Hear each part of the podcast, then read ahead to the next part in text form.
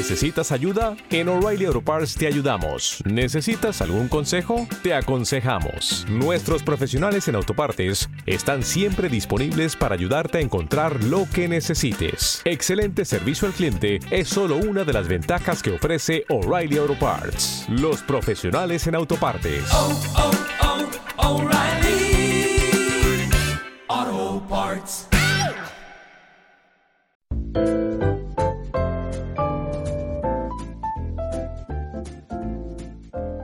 Estrenada en 1994 y dirigida por Quentin Tarantino, Pulp Fiction ha pasado a la historia no solo como una de las mejores películas del finales del siglo XX, sino como una película que rompió todas las reglas, que marcó un antes y un después interpretada por John Travolta, Samuel L. Jackson, Uma Thurman y Bruce Willis en sus papeles principales, no son estrellas precisamente lo que le faltan a esta cinta, que ganó el Oscar al mejor guion original y siete nominaciones más de la Academia, incluyendo a mejor película que ese año le robó Forrest Gump. Ganó asimismo el Globo de Oro al mejor guion y seis nominaciones más. Ganó la Palma de Oro en el Festival de Cannes, dos premios BAFTA y una interminable lista de premios y nominaciones con las que no os voy a aburrir ahora. Hoy hablamos de Pulp Fiction.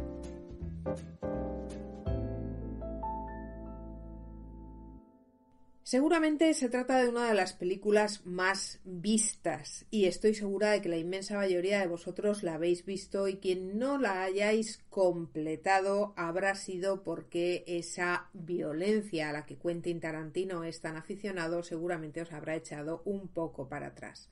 Pero vamos a tratar de ir un poco más allá y vamos a hablar de una película que desde ya os digo no está en la lista de mis favoritas precisamente por su contenido, sino más bien por una cuestión técnica, sobre todo en lo referente al guion.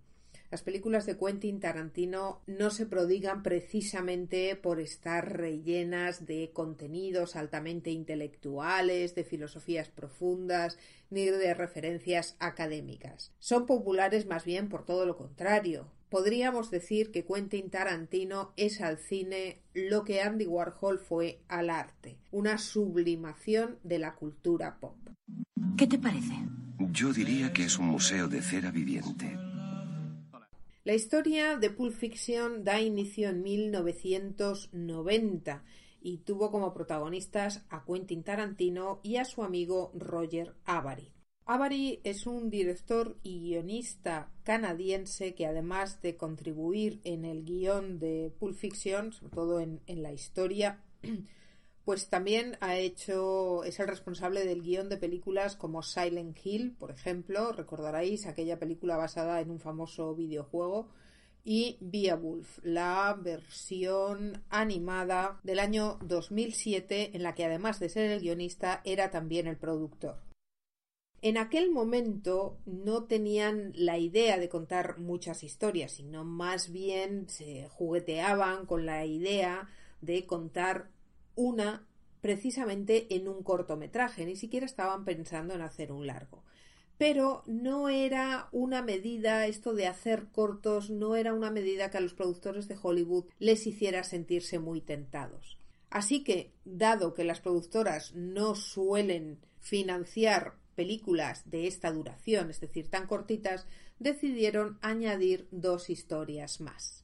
La inspiración parece ser que surgía de películas como Black Sabbath, la obra maestra de Mario Baba, en la que se contaban tres historias de terror de manera aislada. De hecho, la idea de Tarantino y de Avary era precisamente titular a la película Black Mass, en honor a este Black Sabbath de Mario Baba. Mario Baba es muy conocido por sus películas de terror. De hecho, la primera película que él dirigió se tituló La Máscara del Demonio y después de esto pues vinieron una larga serie de películas de terror y de misterio con actores de la talla de Boris Karloff. Después sus trabajos dieron lugar a eso que se ha dado en llamar el cine giallo, que significa amarillo en italiano, porque Mario Bava es italiano. Y tanto Mario Bava como Darío Argento, otro interesante director, son los principales exponentes de este llamado cine giallo, del que todos habéis visto películas hasta el aburrimiento. Pese a que no suene el término, si es que no suena, mucho seguro que sí, habéis visto más de una y más de dos. Basta con que os vayáis a la plataforma de Netflix y vais a encontrar todo el cine ya lo que queráis.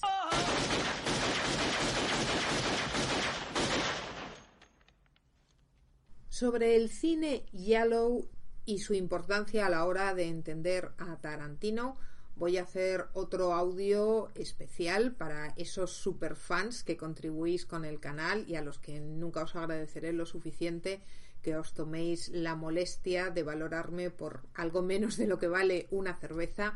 Creo que mi trabajo vale un poco más, así que muchísimas gracias por contribuir con el canal.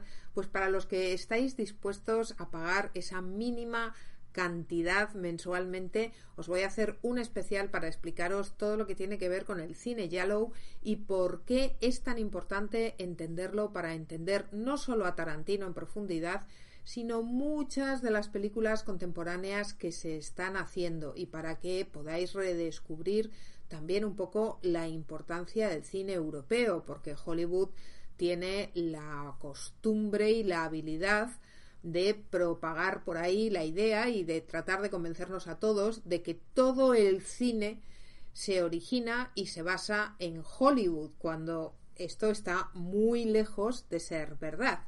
Lo que ocurre es que la gente que hace cine en Estados Unidos normalmente se forma de manera pues muy profunda y por supuesto que toma muy en consideración todo lo que se hace en el otro lado del charco. La diferencia entre los cineastas estadounidenses y el resto es que ellos tienden a estudiarlo todo y no tienen ningún tipo de inconveniente en coger referentes de donde sea. Eso sí, luego es más difícil que nos lo cuenten, pero como utilizarlo, lo utilizan. Y creo que hablar aquí del cine Yellow es una buena excusa para poner una vez más encima de la mesa la importancia, en este caso, del cine europeo. Así que, como os digo, lo vais a tener en un podcast especialmente dedicado al Yellow y al por qué es tan importante conocerlo para poder entender el trabajo que hace Quentin Tarantino no solo en Pulp Fiction, sino en general. Como veréis, como referencia para Tarantino, es muy comprensible que Mario Baba le gustase tanto. Y a partir de aquí, con estas referencias, no es de extrañar. ¿Te está gustando este episodio? Hazte fan desde el botón Apoyar del podcast de Nivos. Elige tu aportación y podrás escuchar este y el resto de sus episodios extra. Además, ayudarás a su productor a seguir creando contenido con la misma pasión y dedicación.